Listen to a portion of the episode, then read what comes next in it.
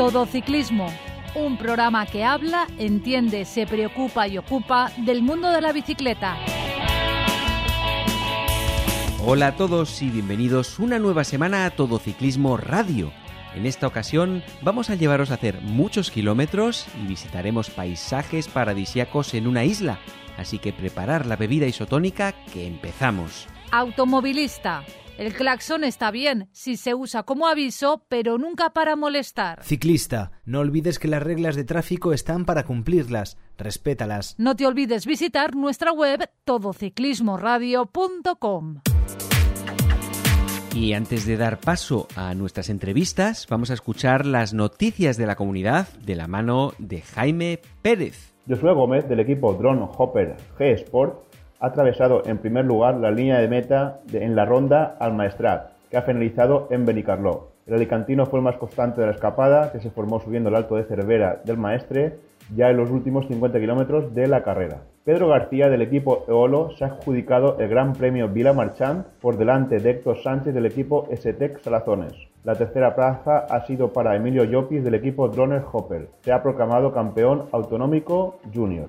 Y para acabar, Pablo Calvo del equipo Drone Hopper G Sport ha sido ganador del trofeo Hogueras séptimo memorial Domingo Canet, disputado en Javia, para ciclistas junior. Iván Gutiérrez del equipo Baco finalizó segundo y Joel Romero del equipo Castillo de Honda ha completado el podio. Automovilista. Modera tu velocidad al adelantar a un ciclista. Ciclista, rueda por el arcén cuando sea posible, o en su lugar lo más arrimado a la derecha. Búscanos en Facebook. Todo Ciclismo UPV Radio.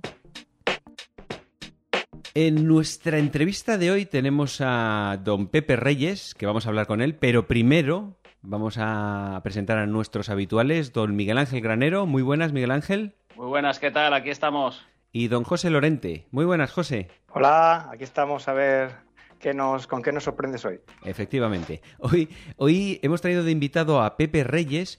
Eh, nos va a contar varias cosas. La primera de ellas es sobre la marcha 312 de Mallorca.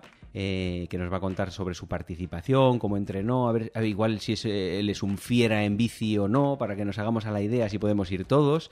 Y lo primero de ello es presentarle. Muy buenas, Pepe. Hola, muy buenas tardes, Paco. ¿Qué tal? Bueno, la marcha esta 312 de, Malle- de Mallorca, que ya impone así, por el numerito, que entiendo que es el número de kilómetros, ¿no? ¿Es así? Sí, sí, sí. Es el número que. Bueno, eh, hay tres recorridos y uno de. eh, o sea, el más largo es este. Está, tienes eh, la de 167 kilómetros, la de 225 y la de 312. ¿Y tú por qué te decides apuntar a esta marcha precisamente? ¿Ya has hecho la quebrantagüe? ¿Has hecho muchas marchas en general antes o, o qué? ¿Cómo es tu historia Bueno, ciclista? A ver, pues eh, sí que he hecho, sí que he hecho varias marchas. eh, bueno, pues empecé pues eh, la Endurain, que me gusta mucho. eh, pruebas ya de, de- de- de fondo, de, pues eso, cien- de 150 a 180 kilómetros, la Quebranta Huesos, que tiene 196, eh, la de Sierra de Gúdar, que acaba en Valdeinares, y bueno, pues me fui aficionando cada vez más al ciclismo de fondo, de- larga distancia. Y bueno, pues eh, he ido haciendo, aparte de, de marchas, pues yo en mis entrenamientos y en mis salidas de fin de semana sí que hago pues marchas largas. Y nada, pues me puse como objetivo eh, este año pues hacer la Mallorca 312. Pero, pero tú sales los fines de semana tú individualmente o con grupo hacer esas marchas largas? Eh, a ver, normalmente eh, marchas tan largas, eh, pues eh, suelo ir o solo o con, o con mi amigo Miguel Ángel. es, es el único capaz de hacer esas cosas, ¿no? Claro, de hecho es el que me aficionó a todo esto o el que, el que hizo que, que, pues ver que yo era capaz de, de- de hacer más de lo que estaba haciendo fue él. O sea, gracias a él, pues, pues vi que, que- Pero ¿qué hacías antes? O sea, ¿qué hacías antes y por qué te convenció? ¿Cómo te convenció?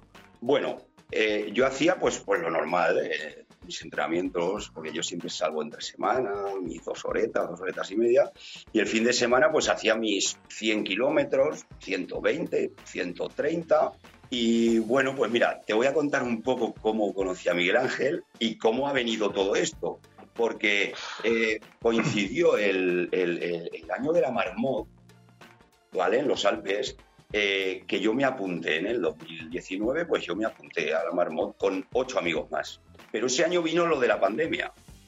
Entonces, esos ocho amigos se echaron atrás porque la marcha la trasladaron a septiembre. Era en julio, la trasladaron en septiembre, a ellos no les venía nadie bien y yo dije, bueno, pues yo sí que voy a ir porque, bueno, tengo tiempo, tengo esas vacaciones y me voy a ir a hacerlo aunque sea solo. Pero eh, un verano eh, quedé con el comando CCC, con Alberto y compañía, que creo que los conoces, Sí, que es una Y- peña de aquí de Valencia, digamos. Sí, exacto, exacto.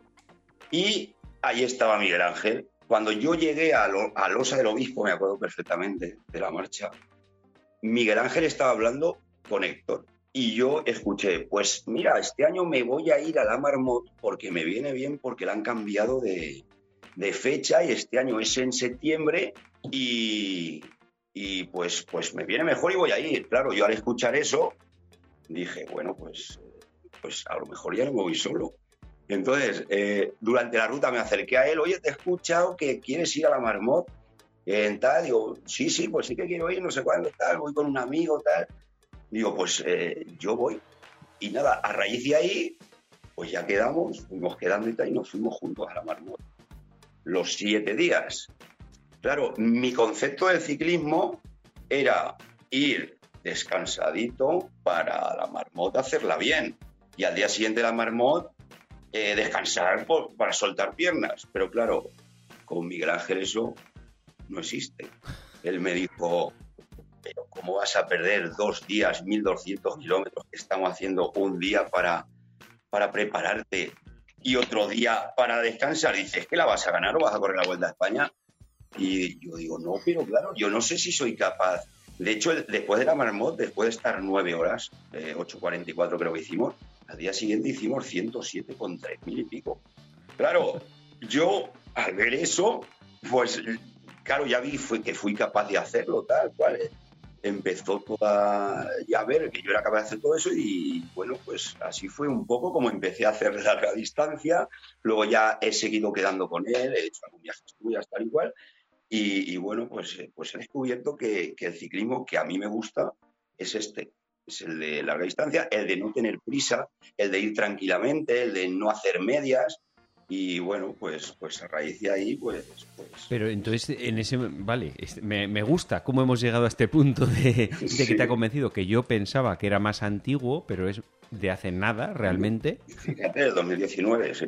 Sí, o sea, de 2010. Bueno, sería en 2020, ¿no? La. la- Eh, bueno, yo me, me- me apunté en el 2019, la marcha era para el 2020. Sí, que a él le conoces desde julio del 2019. 2020. Vale. Claro, exacto, exacto, exacto.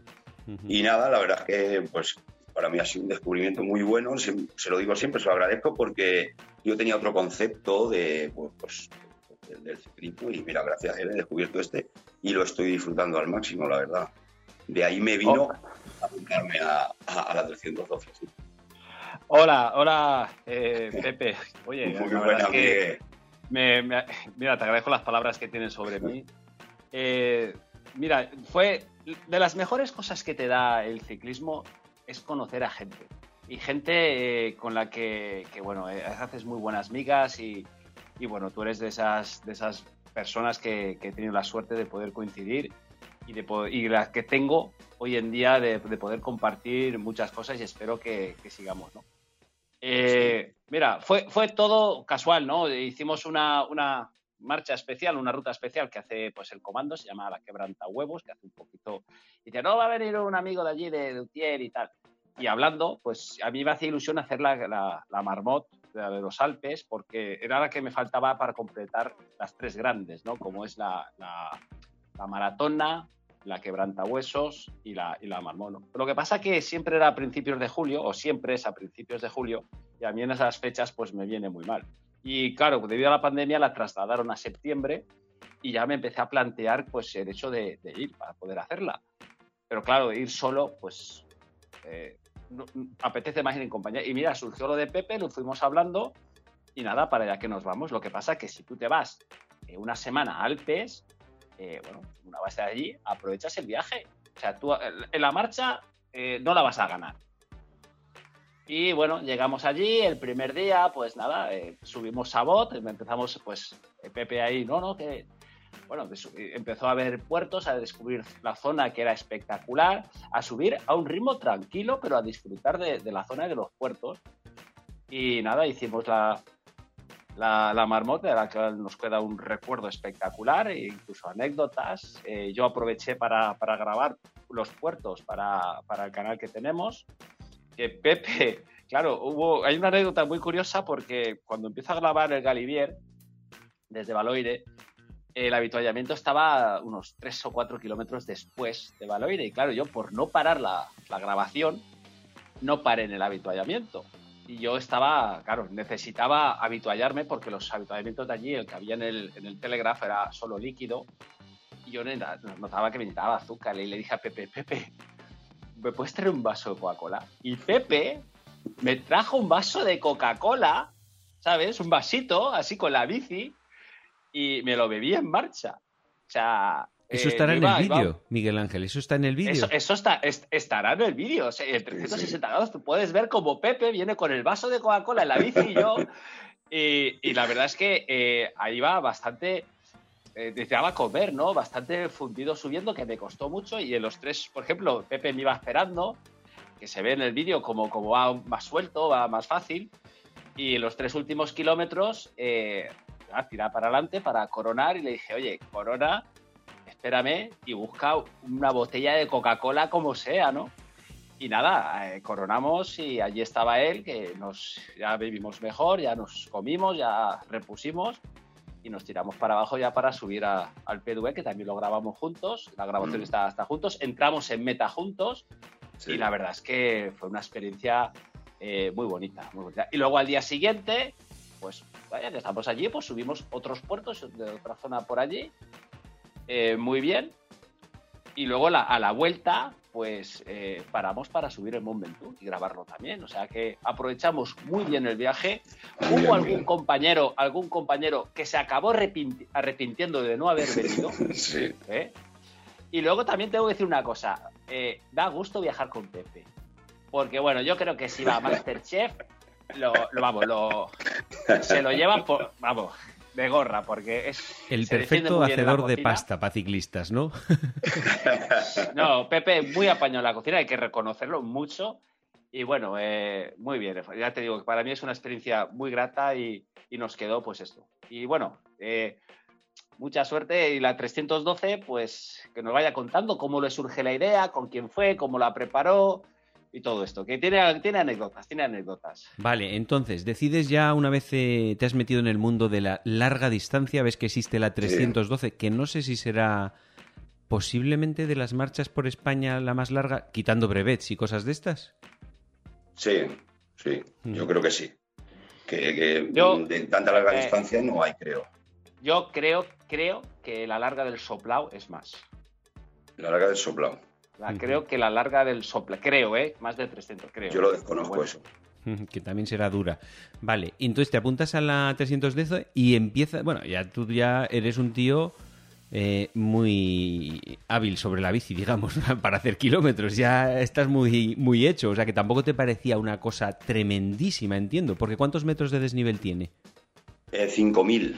¿La de Mallorca? ¿Tiene 5.000? Sí, sí. La 312 sí. La 312 sí. Pero eh, bueno, a ver, he preparado. Eh, como no paras de entrenar, al final, pues físicamente estás bien. También hace mucha falta estar preparado eh, psicológicamente, porque en marchas tan largas tienes momentos de bajones que, que, tienes que saber superarlos y si no estás preparado físicamente, pues igual es complicado. ¿Vale? Entonces, bueno, me surge la idea de irme para allá con un amigo también de, que, que les de aquí también, de Utiel. Y también fíjate lo que son las cosas. Eh, eh, eh, faltando 15 o 20 días, se cae en una rotonda y se hace daño en las costillas y de pocas me toca irme solo también. o sea que fíjate.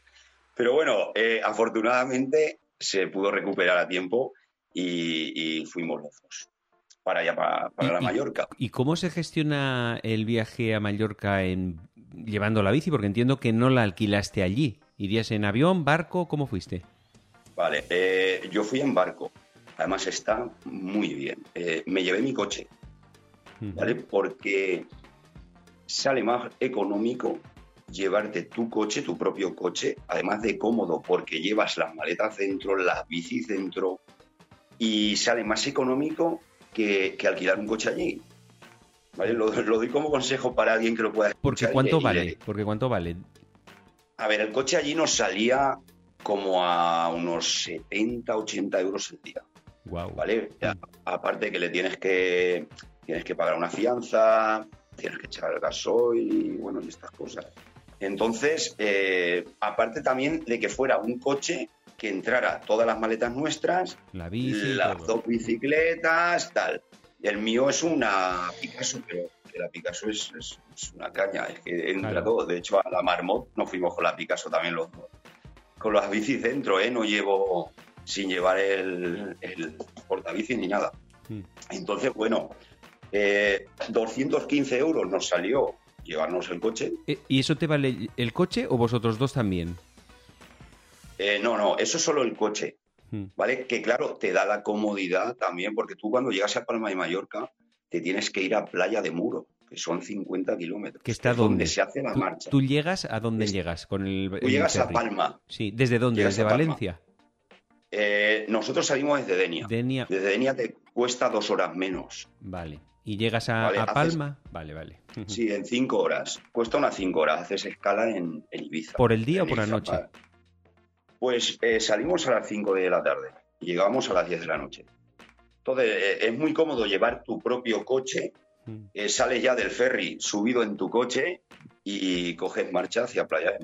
Mucho Vale. más cómodo que llegar allí, buscar el coche que has alquilado, carga todo, que el coche sea grande y te quepa, aparte que es más caro. No, de- Entonces, pues de- nada, Desde luego, dime. por lo que estás diciendo, 215 euros, si hubierais ido en avión, vamos, ni pensarlo. Eso era mucho. Bueno, porque aparte, ¿cuánto pagabais cada uno en el barco? Mira, eh, noso- yo es que el viaje lo, eh, como me apunté en noviembre y yo enseguida me busqué todo.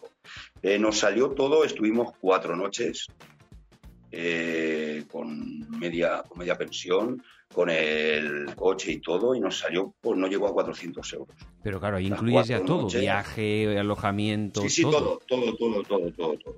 Todo, eh, a ver, no, no era media pensión, perdona, era un apartamento, pero compramos comida que creo que nos gastamos 25 euros cada uno en comida, porque Mm. para comprar pasta y luego, luego el día de la marcha comes allí. También aprovechamos para hacer ruta los otros días que pues comes en algún bar y tal. Entonces, pues el gasto, pues te pueden suponer 500 euros. Cinco, cinco días que estuvimos nosotros, cuatro noches. ¿Te interesa ir varios días para luego aprovechar, como hicisteis en los Alpes, eh, algún puerto o alguna zona en la que, que no se reconozca, que no se vaya por la 312? ¿O no? Ya. Por supuesto que sí. ¿Para qué pregunto, no? Bueno, eh, es que, vamos, eh, eh, mira, el día después de, de la 312, pues nos fuimos a, Formentor y a Sacalobra, que eh, son sitios que, que pasas por al lado pero no entras, ¿vale? Eh, Sacalobra es una cala, eh, Formentor pues, pues también es un faro, es un cabo que hay allí, que, que pasas por al lado, pasas por la carretera al lado, pero no, no te metes por esas carreteras que te llevan hasta el cabo o hasta Sacalobra. Y bueno, de aquí ya digo, el que vaya, que no deje de hacer ni Formentor ni Sacalobra, porque es que va a venir enamorado. Hombre, Sacalobra es un sitio internacionalmente conocido porque ahí hay muchos youtubers famosos que utilizan ese puerto para hacer pruebas, para hacer cosas. Es, un, es, además súper espectacular ahí, ¿no? La subida desde Claro, abajo. sí, es un puerto curioso porque tienes que bajarlo primero, que te lleva a un torrente precioso. Es que está lleno de turistas, evidentemente. Y luego la subida es que es espectacular, la de Sacalobra. Eh, allí creo que han grabado hasta vídeos de, de coches, de, de marcas de coches y Sí, estas historias. pero dice... Tiene un, un nudo de corbata. Sí, Hay una curva que es un nudo de corbata y es, es, es un espectáculo. Es, Mm. eh, o sea, por eso te digo que te re- que recomiendo ir algún día más y ir allí. pero has dicho que había muchos turistas. ¿En qué época es esta marcha? Eh, pues mira, la hicimos el 30 de abril. ¿Y ahí en esa época está lleno de turismo?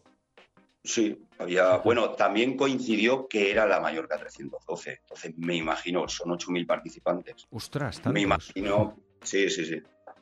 Me imagino que también, pues, pues eh, había más turismo también por, por, porque coincidió con la marcha, claro. ¿Y el, y el eso es Sacalobra, ¿qué, qué serán eso? ¿8 kilómetros de subida? O sea, ¿o qué, ¿cuánto es? Es- exactamente creo que son 10. Mm. Pero bueno, Miguel Ángel nos puede corregir, que él creo que Seguro. lo conoce. Seguro Sí, que ha hecho un. Everesting allí o algo, ¿no, Miguel Ángel? no, no creo que. No, no, te- tengo la suerte de haber subido Sacalobra solo, solo una vez, espero volver. Y sobre todo, y evidentemente, eh, tiene que estar en nuestro canal de YouTube, lo tengo que grabar.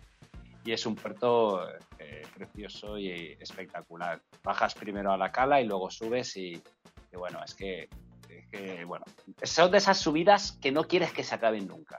Exacto. Estás subiendo, tienes ganas de terminarlo para decir que lo he subido, pero que no quieres que se acabe. Sí, que no tiene porcentajes duros salvajes, además. Es más o menos 7, 6, 5, No, 8. sí, sí. Igual te, te encuentras alguna al 10, pero, pero brevemente, no es, no es un puerto duro. Es Vale. bonito, es muy bonito. Y el otro que has y además dicho... es de, Sí. es de esos puertos que tienes que subir para disfrutarlo. O sea, no subir para ir a hacer tiempo, no, no, no, no. Tienes que ir saboreándolo, cada curva, cada metro, cada vista que te da hacia el mar. Es que, es que cada, cada vez que subes contra más alto, es que es más bonito. O sea, estarías haciendo fotos durante, durante toda la ade- además tiene diferentes zonas. El nudo de corbata que dice Pepe, pasas entre, entre rocas por los lados en algún punto muy espectacular. sí, sí, sí. Tiene Sí, es ese... ¿Y el otro que has dicho, el de Cabo Formentor, qué es? ¿Otro puerto Sí. o solo es un desvío?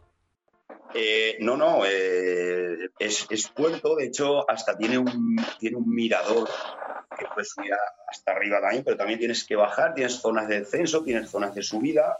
Hmm. Y claro, te lleva entre acantilados, eh, viendo el mar, las rocas, eh, un- una carretera preciosa, entre cabras, bosque, es una maravilla. Y luego al volver, pues puedes desviarte a mano izquierda y subes, creo que son un kilómetro y medio o dos, hasta el mirador que hay arriba. Sí, eso Y- se llama Satalaya. Pues Atalaya, Pues Sa- Satalaya. Que Es también una tiene unas vistas espectaculares, entiendo. espectacular. Hmm. Es que es, que es es espectacular. Oh, esos dos espectaculares. Vale, esto es aparte de la 312. Exacto. que hiciste exacto. después eh, para complementar un poco los días, ¿no? Eh, no sé si preguntarte más cosas extra, pero primero, José, ¿qué tienes en mente?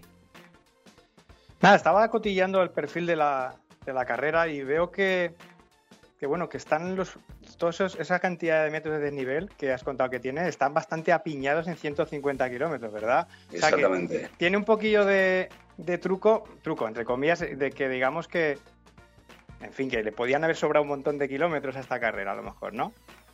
A ver, A ver, es que eh, la, la historia de, de la, por qué es 312 Ay, ahí quería Es saber por- yo por qué, el por qué Es existe que- es- este número, sí. A ver, es 312 porque es el perímetro de la isla. Ah, muy bien. Entonces, el recorrido original hacía todo el perímetro de la isla. Evidentemente, todo lo, prácticamente toda la montaña está en la, la Sierra Tramuntana, que se hace entera. Y luego, pues, ibas bordeando todo lo que es la costa. Lo que pasa que eh, desde hace unos años se modificó el recorrido porque eh, se pasaba por zonas muy turísticas y había, había problemas, ¿no? Entonces han corregido, manteniendo los 312, han corregido lo que es el recorrido, pero eh, la Sierra Tramuntana yo creo que tanto en la, en la- en la media y en la larga es que prácticamente se hace entera. O sea, sí, sí. está todo, todo condensado, está condensado ahí. Se hace entera. Eh, eh, a ver, cambiaron el recorrido porque la, la marcha es con el tráfico cortado, que eso es, es- es otro espectáculo. El poder ir por esas carreteras, esas bajadas, disfrutando y sabiendo que no te viene ningún coche en contra, pues es una maravilla. Entonces, claro, abarcaba todo el perímetro de la isla. Buah, que es un Con caos. el tráfico cortado, claro, era un caos. Por lo visto era un caos y lo han tenido que reducir y llevarlo por otro lado, porque es que cortaban toda la isla. Guau, pero es una pena, ¿eh? es una pena grandísima, ¿sí? Para el ciclista sí, pero para el que vive allí o, o Mm. va de turismo, pues es, es- es difícil ese fin de semana. ¿eh? ¿Tú habéis llegado a Sí, hacer sobre la, todo, la, la- la sobre que daba la todo vuelta? porque No, la que ¿Cómo, daba la vuelta larga, Miguel Ángel, tú no la has hecho, ¿no? La antigua. No, no, yo- yo- a ver, eh, yo te- la tengo en mente, es más, eh, nos gustaría, ya Pepe, como nos lo está vendiendo, es que vamos, tenemos que ir el año que viene, hay que ir a hacerla y no solo hacerla, sino a pasar unos poquitos días más para, para poder ver con más calma esa Sierra Tramontana, que es muy bonita, con puertos espectaculares y es un objetivo que, que, bueno, que con Pepe y, y nuestro am- amigo Marce, pues tenemos idea de, de- de ir el año que viene. A ver si cuadramos Sí. las cosas y, y podemos. Podemos, repetiremos. Vale, sobre la 312, ¿cómo es? Es una. Porque por lo que has dicho, 8.000 participantes, ¿esto qué es Sí. la sensación de una especie de quebrantahuesos, el montaje, dorsal y todo eso? ¿O cómo lo ves tú? ¿Cómo lo viste? Mm, No, no. No. Fíjate que es prácticamente la misma cantidad de gente, pero no lo veo tan masificado.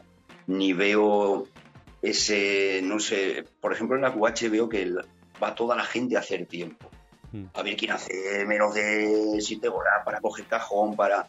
Y, y aquí es distinto, ¿eh? Yo creo que aquí la gente sale más a, voy a ver si la acabo, que, que con eso ya, ya, ya está bien, porque es verdad, ¿eh? yo he ido a, a Quebrantahuesos y he salido con una idea de, de tengo que hacer menos de 7 horas y media, y he ido a la Mallorca 312 y le he dicho, oye, tranquilo que, que- que- que son muchas horas, muchos kilómetros y tengo que, controlarme. Entonces sí que, sí que lo veo un poco distinto. eh. Pero se sale todos a la vez. Sí, te, te ponen en distintas calles, van soltando primero a los de la corta, ¿vale? Salen primero los de 167, después van soltando, y luego ya salimos juntos los de la 225 y los de, y los de la 312. Pero primero sacan, sacan a los de la corta distancia, sí. Y bueno, como decía José, sí que está todo concentrado prácticamente en los 150 primeros kilómetros, que son preciosos. Es una maravilla ir. Es una pena que, que- que no puedas ir parando porque a cada dos kilómetros estarías haciéndote fotos, porque es una maravilla, es, es precioso.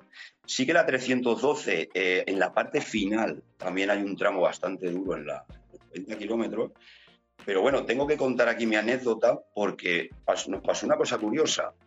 Eh, y hicimos la marcha, iba, pues la verdad es que íbamos bien, iba todo perfecto. Eh, y pasamos el cruce de los 167, ya nos, ahí ya desvían los de 167 y a los de 225, 312. Y luego, eh, supuestamente vendría el desvío a la 312 y los de 225 pues se iban a, por otro lado. Pero no sé qué pasó ahí. Si no lo vimos o, o no está bien indicado, porque fuimos bastante gente. No lo quisiste ver, Pepe, reconócelo. No sé. si- te aseguro que cuando llegué casi a meta con 225 kilómetros y, en- y pregunté dónde está el desvío a la 312 y me dijeron 11 kilómetros allá detrás, la cara que se me puso, la rabia que me dio, porque no pude hacerla entera. De hecho, me, claro, ya con el cabreo, en vez de volver hacia atrás para volver a coger el, desvío, que me hubieran salido 22 kilómetros más, pues tiré por una carretera, por donde me pareció, para hacer 300. Digo, pues bueno, ya que estoy aquí, pues voy a hacer los 300 kilómetros, ya, ya que he venido. Pero bueno, llegamos, a, tiré por una carretera y mira, pues a los 25 kilómetros dije, mira, pues, esto es tontería, me di la vuelta y llegué a meta con 270 kilómetros, me contabilizó para la, para la de 225 y bueno, al final no pude, no pude completarla por eso. Bueno, te quedó la espinita de volver entonces, ¿o qué? Claro, claro, voy a volver. Además que me gustó porque estaba todo muy bien organizado, Eso te iba a preguntar, Sí. la organización, ¿qué tal? Los habituallamientos. espectacular. Y los habituallamientos espectaculares. O sea, todo muy bien, todo, eh, bueno, comida, bebida, barritas, geles, dulces, salado, fruta, una maravilla. ¿Pero esto es una organización privada o es eh, un club de allí? ¿Quién lo organiza? Pues a ver, eh, realmente no lo sé, pero sí que presentaron allí al chico que, que empezó a hacerlo, por lo visto es de una peña, y bueno, pues eh, lo empezó a hacer, estuvo ahí explicando un poco que, que, claro, él no, dice que no, no pensaba el- pues, que luego iba a funcionar como está funcionando y lo bien que... Entonces me imagino que sería pues una peña de alguien que se le ocurrió y Mm. o sea, no, no creo que sea ninguna empresa. ¿Y, y vas con gente todo el rato o, o estás aislado? No, no, no. Todo el rato. Ya se separan los de 167. Claro, nosotros evidentemente pues fuimos con los de 225, pero ahí vas mezclado con los de la 312. Y en ese punto que no vimos, pues, pues, pues ahí se desvían los de 312, pero siempre, siempre, siempre lleva gente.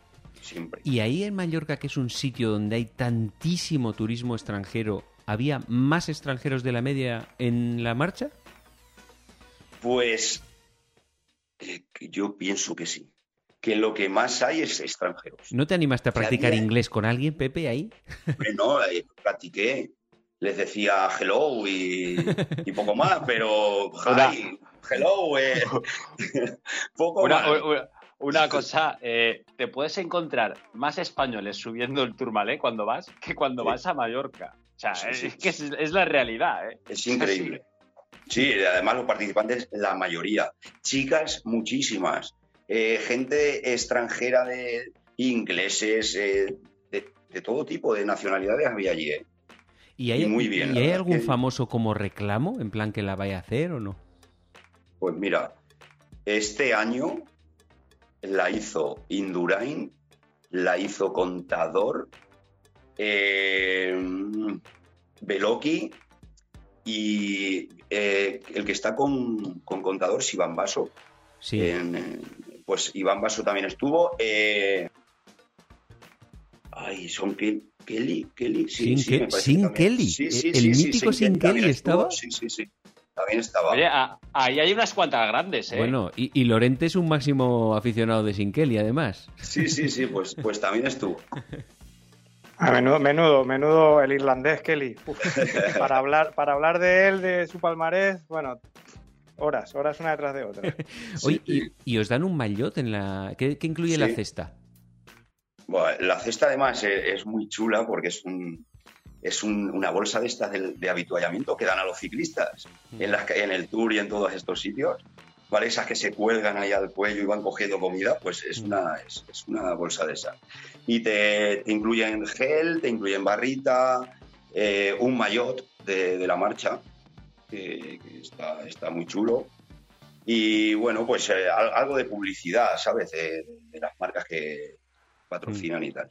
¿Y, y hay problemas para apuntarse en general? ¿Es un poco por sorteo o no? Normalmente no. Pues no, no, no es por sorteo. Sí que es verdad, yo, yo me apunté pronto porque me dijeron que volaban enseguida. No tuve problema, me apunté de sobra, y, pero sí que es verdad que ya en dos o tres meses antes ya no había, ya no había inscripciones. Oye, ¿y el tema del alojamiento allí? Eh, ¿Tuviste problemas para encontrarlo porque esté muy saturado Mallorca en esa época o no? En general no te costó.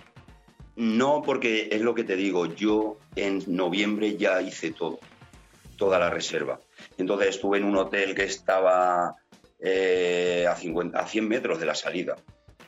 Y no tuve ningún tipo de problema, me, me- me costó bastante más barato que cuando ya, que cuando ya se acercaba la fecha. ¿eh? O sea, si, si, si, si alguien lleva idea de hacerlo, que, que- que se lo coja antes porque se nota. ¿eh? Pues sí que hiciste la comparación, estuviste mirando y viste que los Claro. precios estaban multiplicando. Claro, porque eh, cuando pasó esto de mi amigo que se estampó en una rotonda y hubo la, la- la posibilidad de que no viniera, entonces yo busqué para...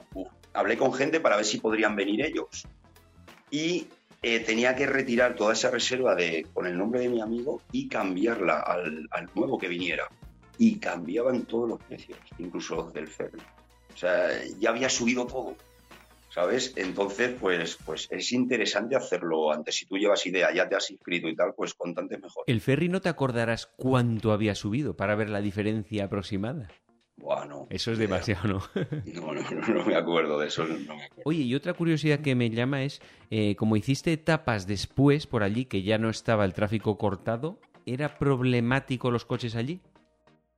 Eh, mm, a ver, problemático no, es pues, pues como en cualquier sitio costero de por aquí, que pues hay, hay bastante afluencia. Pero es verdad que, que, bueno, pues están acostumbrados a que haya ciclistas y, y problemas no tenemos ninguno. ¿eh?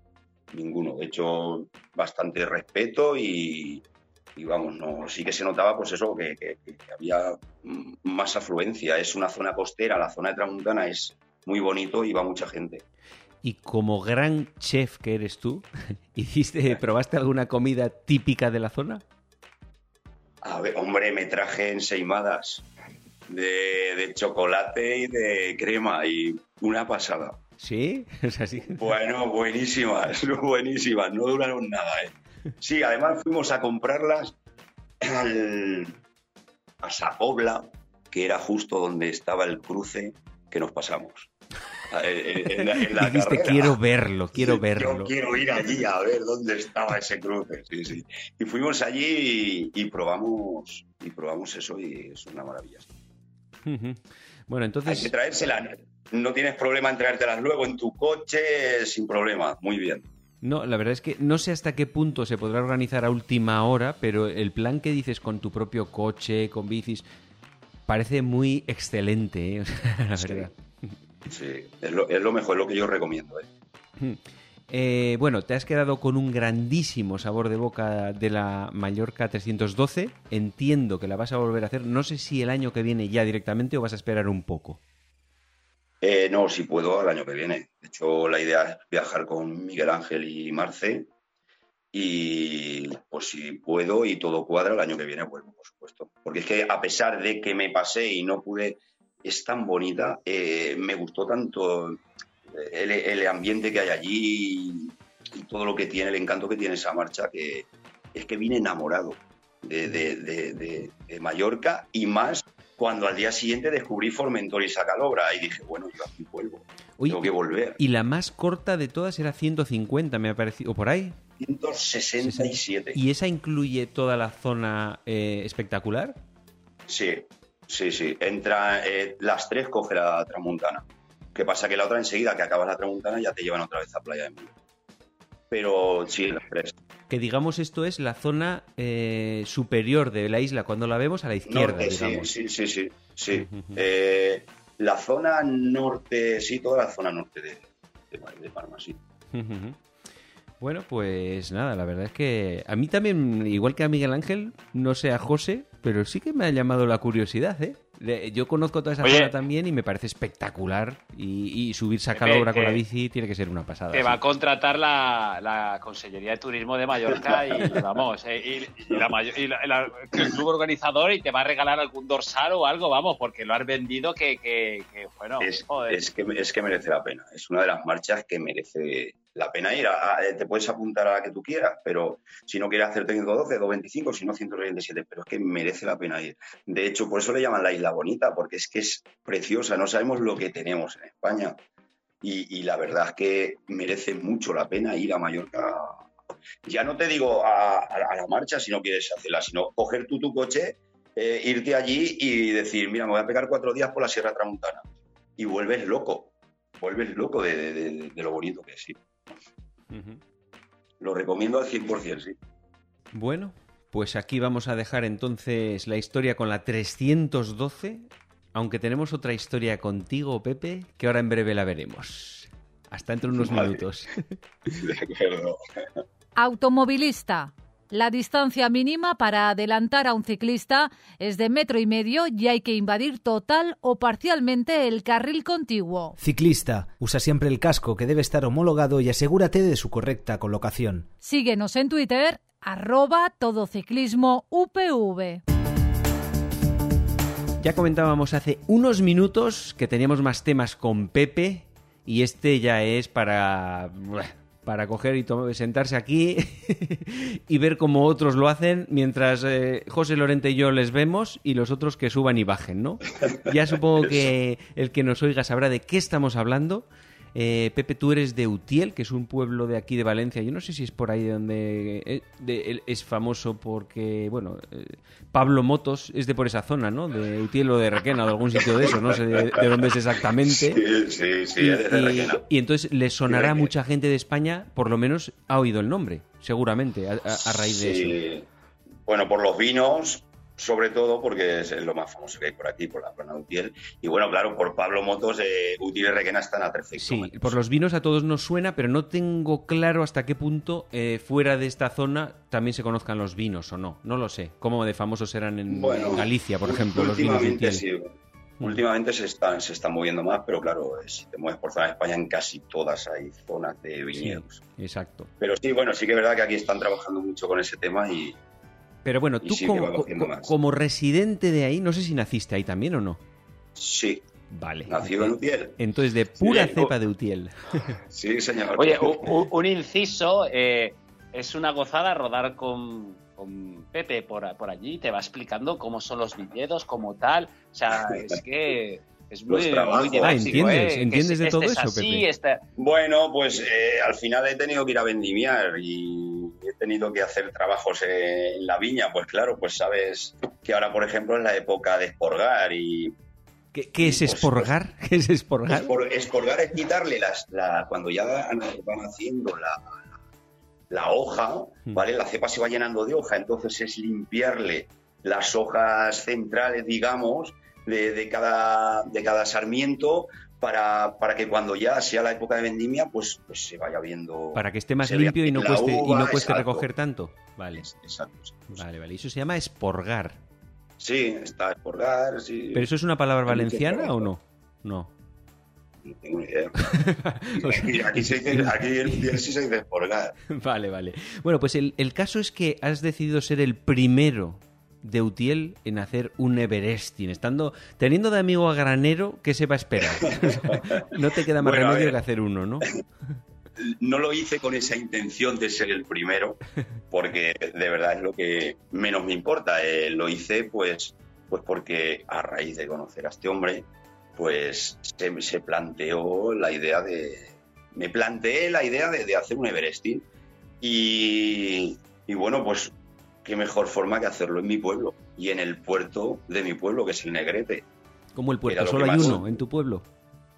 O que Eh, salga de allí, o sale de allí. Sí, sí, sal- no, claro, es que está a 7 kilómetros de, de- de mi casa. El inicio Un- del Pues, puerto. inci- si si me permitís un inciso, eh, Pepe ya llevaba idea de, de hacer este un Everesting y ya se lo había comentado un, un amigo de Utiel de hacerlo este verano, pero no había concretado con él fechas ni nada. Entonces, eh, yo, eh, sabiendo que Pepe había preparado la Mallorca 312, que había trabajado el fondo y que estábamos en la época del año que alargan los días, pero sin exceso, excesivo calor, eh, era el momento, él estaba en el momento ideal para hacerlo. Y bueno, Pepe tuvo el detalle de ir a hablar con esta persona que se lo había propuesto antes, para decirle, oye, mira, voy a hacer esto, espero que tal. Y bueno, eh, esa es la intrahistoria que hay de antes de, de surgir, de hacer el Everesting, que luego ha continuado un poquito y nada. Pero, eh, pero esa otra persona ahí- se lo tomó bien, ahí ya metiendo el dedo Sí, en la sí, llaga. Sí, sí, sí, sí. Sí, no, no, no, no hubo problema, no hubo problema. Vale, habíamos dicho que el puerto del Negrete estaba a 8 kilómetros de tu casa. ¿El inicio del Sí. puerto o arriba a la cima? Eh, no, no, el inicio. El inicio del puerto está a 7 kilómetros. Vale. Es el puerto que, que hay por esta vertiente, porque sí que es verdad que hay otro que es el de las noveras, Mm. que también lo puedes coger por la vertiente de, de Requena o por la vertiente de Utiel. Pero bueno, en este caso, pues eh, sí, a 7 kilómetros de casa eh, tenemos. Bueno, para el, 7 que no lo, para, el, para el que no lo sepa, vamos a recordar que hacer un Everesting es subir un puerto o cierto desnivel el número necesario de veces hasta alcanzar el desnivel acumulado del Everest. Por eso se le llama Everesting. Entonces, en el, puerto del Negrete, que es el que utilizaste tú, ¿cómo es ese puerto? Eh, bueno, eh, exacto, hay que, hay que alcanzar los 8.848 metros de nivel que tiene el Everest. Eh, el puerto tiene 5,2 kilómetros y te marca eh, 306 de, de desnivel.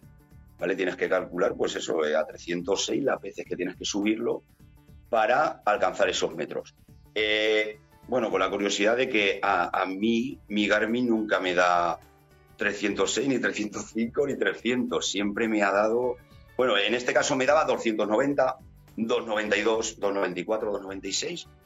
Por ahí me daba. Entonces, evidentemente, tuve que subir alguna vez más. es mucha de las que- diferencia. De 15 metros por subida es mucha diferencia, ¿no? pues sí, De hecho, eh, creo que era una vez o una vez y media más lo que tuve que subir.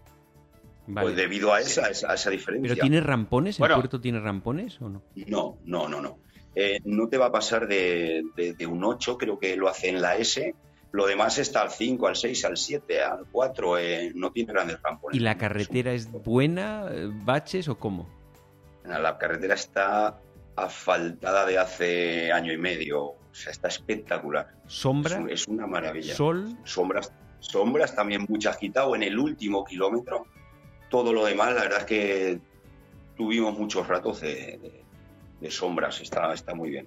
Y eh, e hizo calor, ¿eh? Que, ojo, estuvimos en 33 grados durante bastante rato. sí. Esto lo habéis hecho a finales de mayo.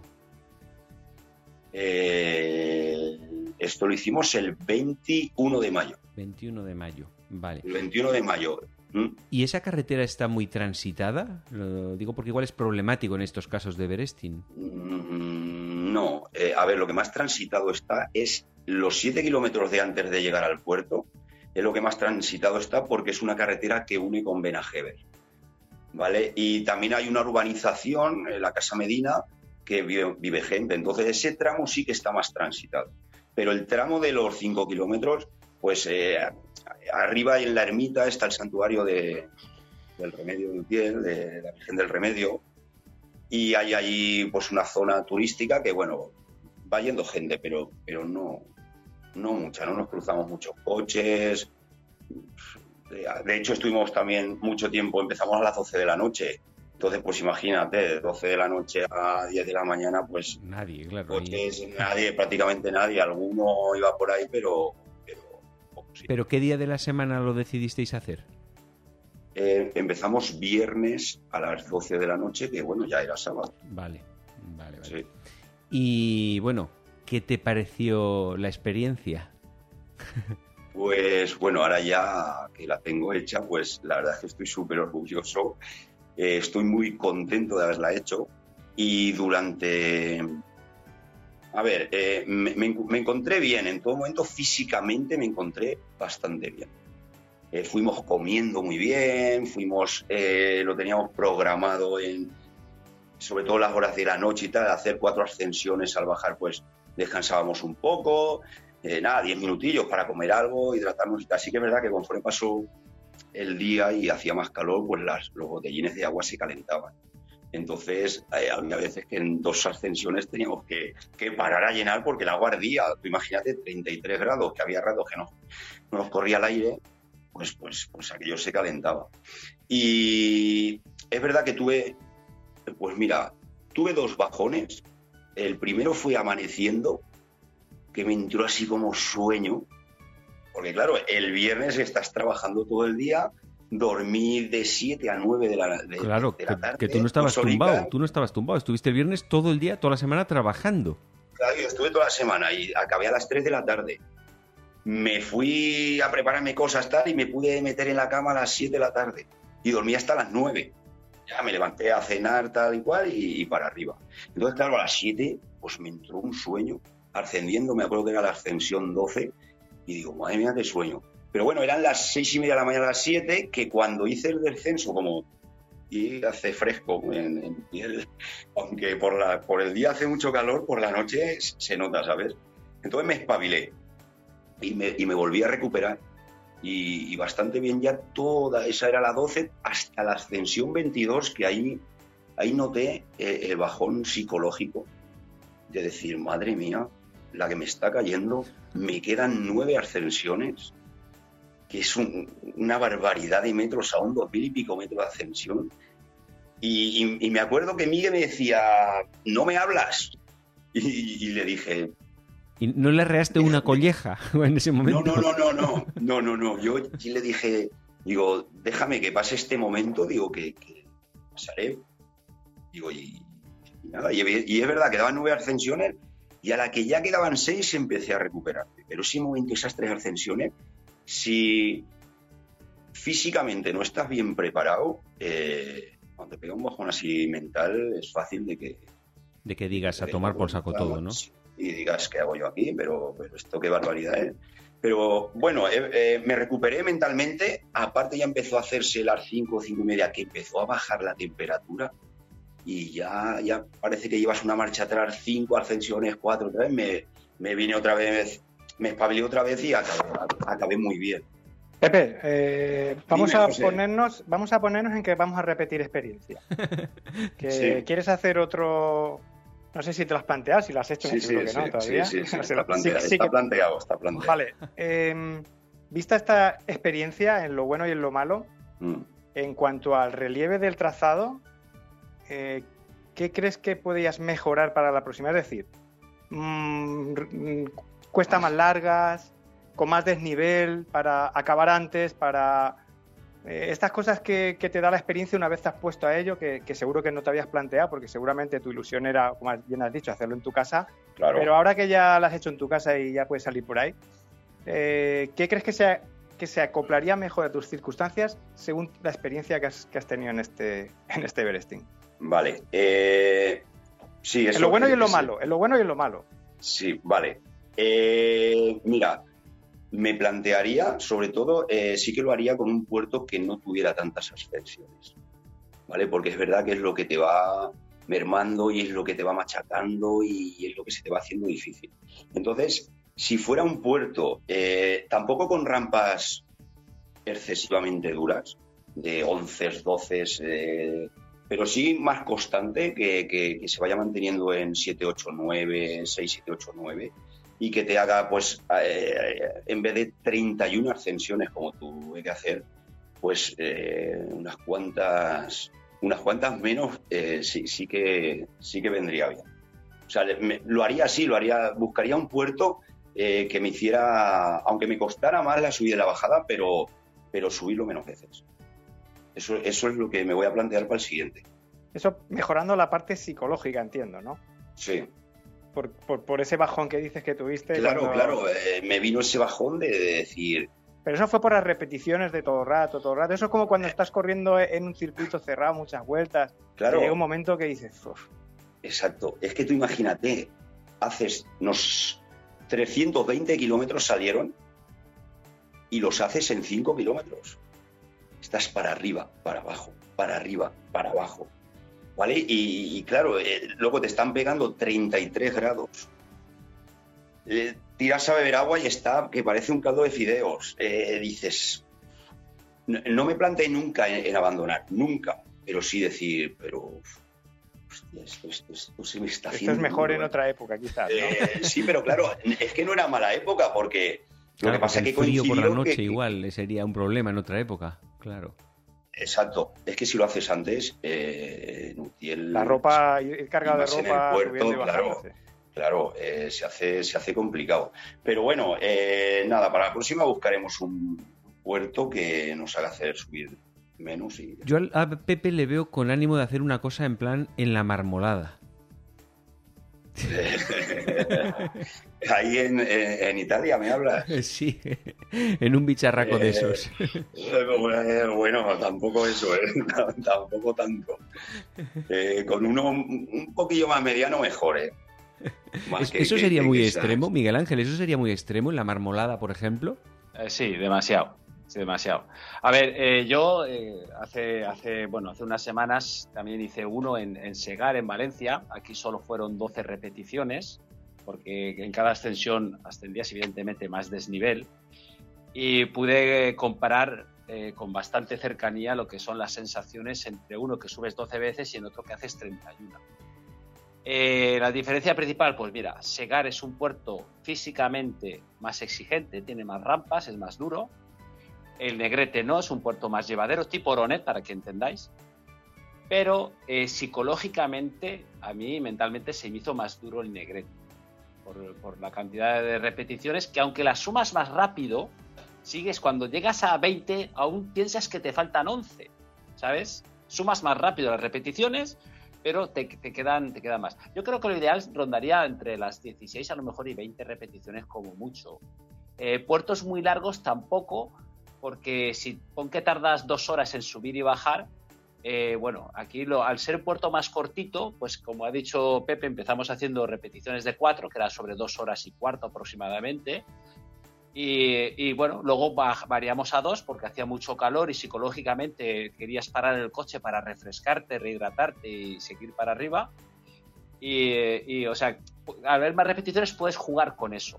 Pero si el puerto es muy largo, cuando tiras a empezar, ya sabes que vas a tardar mucho en volver a bajar y llegar al, punto de habituallamiento. Pero que ya le digo, yo también tuve mi momento de bajón en todos los Everestings todos tenemos momentos de bajón, eso forma parte del reto, no solo es un reto físico, sino un reto también mental, muy mental, ¿vale?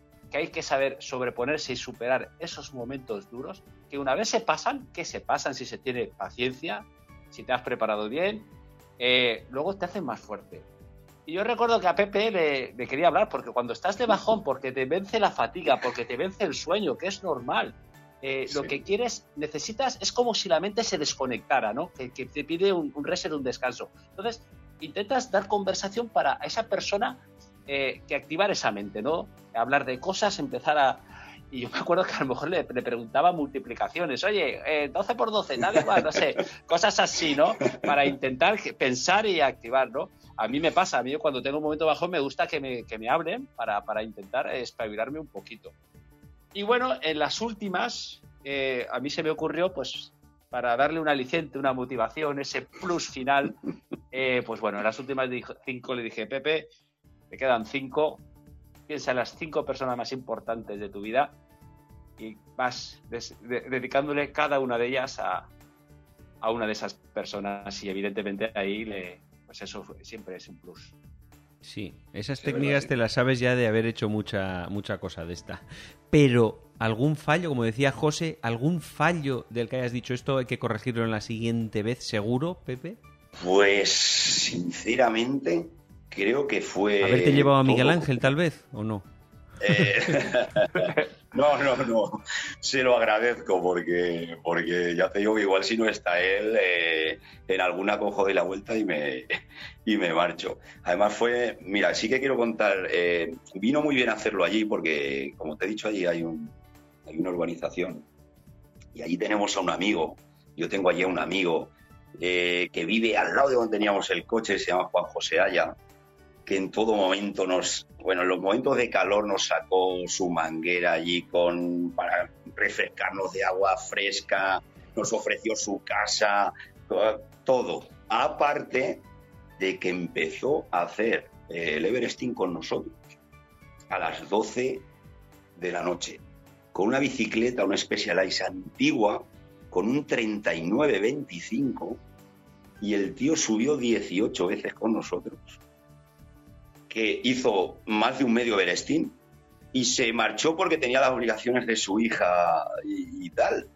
Si no, eh, estoy seguro que, lo hubiera acabado, ¿eh? Sin, sin, porque es, bueno, es una persona que, mentalmente es alpinista y, mentalmente es muy fuerte. Pero es alpinista, pero, pero hace bici también, ¿no? Porque para hacer eso... bueno, hace de todo. Ah, es un deportista... Hace tres, miles, bici, correr, eh, su pasión es de deporte me acuerdo que se lo comenté, digo, oye, porque yo se lo dije con ánimo de voy a estar allí por si necesito algo y claro, se me ofreció, pero no es que necesito algo, ¿no? Dijo, es que fue muy curioso porque nosotros a las, a las once y media ya estábamos allí eh, aparcando los coches y él se nos acercó, iba con bañador y chanclas. Ah, pues mira, eh, pues tenía la bici, la bici buena la tenía en el taller. He cogido esta que tengo en el rodillo con un... Va, venga, os acompañaré en un par.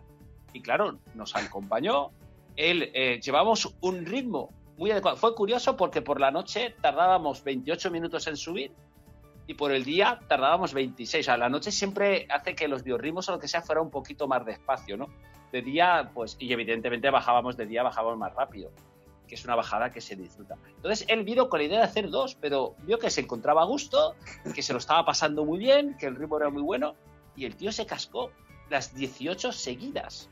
18 seguidas. O sea, no es que vino descanso y continuó otra, no, 18 seguidas con un 39-25. Yo estaba alucinando en colores. O sea, digo, este tío. Y porque se tuvo que ir con la familia para hacer, que tiene unos compromisos, pero luego, luego él estuvo al final esperándonos con la familia para celebrarlo y todo. Y bueno, evidentemente hubo un momento de calor, que esto lo tenemos inmortalizado, que tenía allí una manguera que nos dimos unas duchas para refrescarnos. Espectacular, nos vino muy bien, sí. Sí, sí, sí, sí. Tremendo. Oye, por la noche una curiosidad. ¿Todos lleváis luces o solo uno? Todos, Todos, llevamos todos, todos. Sí, sí, sí. Y luces buenas, entiendo que alcancen distancia o algo o qué. O un frontal Sí, eh, simplemente. Juanjo, por ejemplo, llevaba estas que, que utiliza él para el para las ascensiones de alpinismo y todo eso, que bueno, eso alumbra, es- parece un foco, es, es un espectáculo. Sí que es verdad que, que a lo mejor yo, que era el que menos luz eh, potente llevaba, yo eh, cuando ellos alumbraban, pues yo la apagaba porque veíamos y así yo iba ahorrando luz por si en algún momento me quedaba sin luz, sobre todo para bajar. Entonces yo en las subidas, como eh, Miguel y Juanjo llevaban unos focos tan buenos, pues yo ahí la apagaba. Y sí que al bajar sí que la volvía a encender. Pero era. Sí, porque, para, para subir, Sí.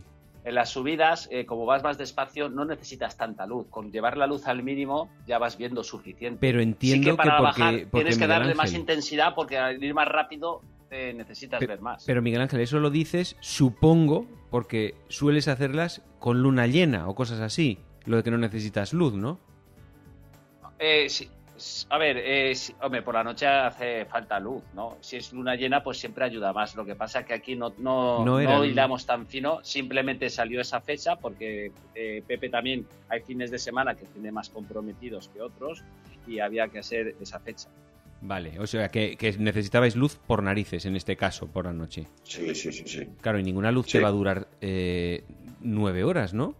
O, o lo que- ocho. No, bueno, realmente fueron seis y media, que es Sí. cuando que es cuando empieza a amanecer. A las seis y media ya se, ya se empieza a ver, seis y media, siete, ya empezábamos a ver. Pero claro, eh, de todas maneras yo eh, lle- llevo, llevamos cargadores externos, como aquí no importa el Vale. peso ni importa nada, siempre llevamos la bolsa y llevamos un cargador externo, pues si acaso en algún momento te quedaba sin, sin batería. Vale, has dicho que ya estás pensando en el futuro. ¿En qué? ¿Qué tienes en mente? pues, eh, a ver, me plante, aparte de las marchas que voy a hacer, pues, pues me he planteado hacer otro Everesting, eh, realmente porque eh, quiero hacerlo con Miguel y con, y con un amigo que tenemos en, en Asturias, que también tiene ganas de hacer uno y bueno, pues vamos a ver si podemos cuadrar la fecha los tres y, hacerlo. ¿Pero y dónde lo hacéis? ¿En Madrid o en Soria? ¿En un sitio intermedio o qué? Eh, no, lo vamos a hacer en Asturias, ¡Wow! porque el amigo este es de Asturias, Marcés de Asturias, sí, sí. Vale, y Y él además quiere es hacer uno también por allí. ¿Pero ya sabéis el puerto o no? ¿O no queréis decirlo de Eh, momento? Que, que hablen A ver, eh, la idea, evidentemente, tiene que ser un puerto que, ha- que ha- se signifique algo para la persona que, que se estrena, ¿no? Que tenga esa motivación. Eh, nuestro amigo Marce es de Caballa Quinta y allí empieza un puerto que se llama la Coda- Codallella.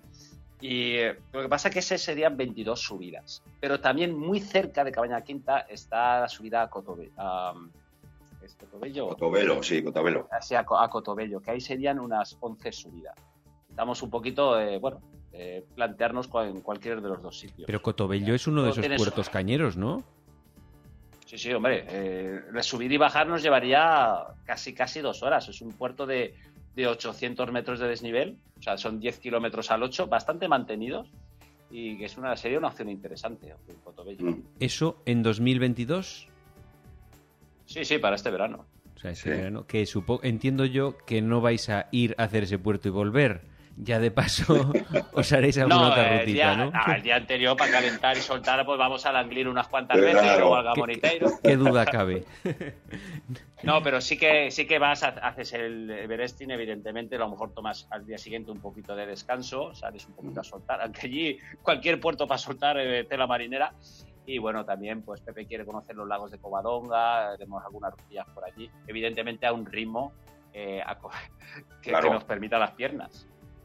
Sí, de- y de- después del. O sea, yo creo que lo primero que haremos, vamos a estar unos días, eh, seis o siete días, y pues primero haremos el Everesting. eh, descansaremos, me imagino que Miguel me dejará descansar el día siguiente, y ya a partir de ahí, pues los otros días sí que iremos a hacer algunos puertos por allí que nos quedan por hacer. Y, Porque Miguel Ángel sí ha estado varias veces, pero tú, Pepe, ¿no has estado entonces en Asturias o qué? Eh, sí, sí, sí. Yo he estado en noviembre pasado, es, está en Asturias subiendo pues Gamoniteiro, eh, La Cubilla, Angliru y pues donde me llevó este hombre. Ah, con él también Ah, fuiste. Hombre, claro, eh, claro. A subir. Además, es que es un. A ver, ir con Miguel es que es. Ah, Igual que a él le gusta ir conmigo porque eh, le cocino, pues a- claro, a mí me gusta ir con él porque yo me olvido de todo. De Porque yo cocino otras cosas. Yo cocino Claro, otras yo- cosas. Yo, no busco rutas, yo no busco nada, no me preocupo de nada, porque de eso se encarga él. Yo, de hecho, ni, ni en el Garmin me pongo el track. ¿Para qué?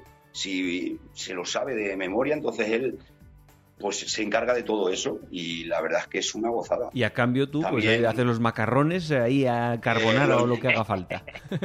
Los, ño- los ñoquis, Eso. los ñoquis.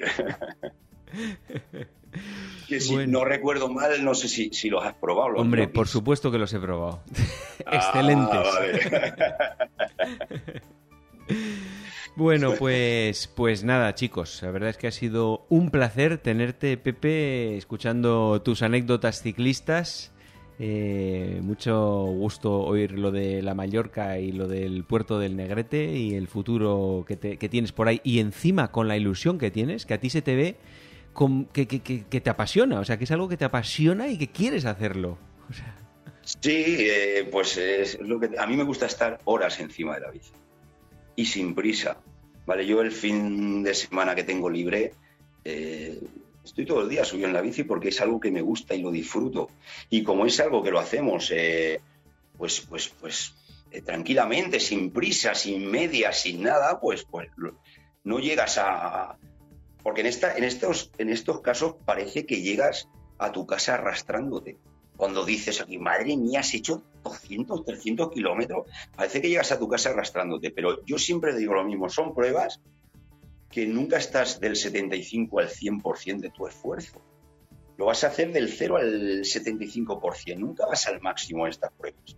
Entonces, eso no te hace arrastrarte, ¿vale? Llegar a casa fundido. Por ejemplo, yo he hecho pruebas de, de- de BTT o más cortas que he estado cuatro horas, no he estado once, pero he estado cuatro, y ahí sí que he llegado a mi casa reventado. Porque he estado cuatro horas del 75 al 100% de mi esfuerzo. Pero en estas, pues no tengo que darme eh, eh, esas palizones que, claro, el que me oiga diga, parece que te has pegado 18 horas en una bici. Pero, pero llevo mucho mejor eh, haciendo todas esas horas a, a esa intensidad que hacer cuatro a una intensidad tan alta que, que- que- que no es para mí y no lo disfruto. No lo disfruto. Bueno, porque lo- ya, ya lo dice el dicho, Dime. sarna con gusto no pica. Exactamente. Eh, quiero decir que, bueno, este fin de semana, pues Pepe y yo salimos a rodar, hicimos una ruta preciosa, espectacular, en la que eh, pudimos descubrir o subir puertos que aún no teníamos, que aún no conocíamos, Sí, sí, sí. y rodar por sitios nuevos. Otro sitio ya conocimos, fuimos de Utiel a Alcalá del Júcar, por ejemplo, eh, conociendo, pues bueno, un puerto. Antes hablábamos de Sacalobra, bueno, que es, lo hemos bautizado como el Sacalobra murciano, que es el de Villa de ¿Murciano? Desde, desde- ¿cómo, No, cómo se llama el nombre? Manchego ¿Cómo? de Ah, Albacete. murciano no. Ay, ¿no? perdón, perdón, perdón, Sí, perdón, sí, perdón. sí, de Albacete. manchego, perdón, perdón. Eh, desde, desde- ¿Cómo se llama el paintano donde empieza Pepe? Embalse, Embalse del Molinar, en, en la localidad de Villa de Bes. En Villa de Bes. Tienes que bajarlo primero para luego subirlo. O sea, Eso es una- Albacete. Una, cosa que une. Sí. Sí, sí. Eso, una cosa que une a, a este puerto con Sacalobra, que lo tienes que bajar para luego subirlo, y luego tiene un trazado, hombre, no llegas a distancia, no- pero también con curveo, entre rocas, o sea, muy bonito, muy bonito, muy recomendable, y seguramente mucha gente no lo descubra. Y lo grabamos para, evidentemente, el programa. Y luego, pues bueno, eh, también eh, fue una ruta que muy bonita, o sea, descubriendo zonas preciosas por, eh, por Alcalá del Júcar, rodando allí entre los cañones que, que generó el río. Precioso, precioso. Que Alcalá del Júcar además es el plagada- pueblo ese que está en un cañón, ¿eh? ¿no? Tan espectacular, el Alcalá del Júcar. Sí, sí, sí. sí. Ese Tiene un es, castillo eh, también. Tiene mucho turismo y muy bonito, sí, sí. Está abajo, tú vas rodando por arriba y ves eh, las eras de Alcalá ¿no? y no ves Alcalá de Júcar eh, porque está abajo. De hecho, bajas un puerto precioso, el de Alcalá de Júcar también, y ya te metes en, en la localidad. Y es, muy bonito, sí. Bueno, pues lo dicho, chicos, un placer como siempre hablar de ciclismo y en el futuro seguramente contaremos otras historias. Así que Pepe, muchas Sí, gracias por haber estado hoy con nosotros. Pues muchas gracias a vosotros, de verdad, muy agradecido. Y José Lorente, despedirnos también de, de ti hoy por el programa. Hasta otro día. Aquí, aquí estaré. En cuanto me reclaméis, yo enseguida me apunto. Miguel Ángel, eh, yo ya no sé qué decirte, pero bueno, mm, ya no me voy a sorprender con nada, así que hablaremos en el futuro, ¿vale? Pues por supuesto, y aquí con Pepe que hemos pasado un rato muy, muy, muy ameno, muy entretenido y nada, yo encantado de, de seguir, poder seguir compartiendo eh, rutas y experiencias con él. Muy bien, pues nada, Igualmente. venga, hasta la semana que viene. Muchas gracias. No te olvides visitar nuestra web todociclismoradio.com. Acuérdate de ponernos una reseña en iTunes.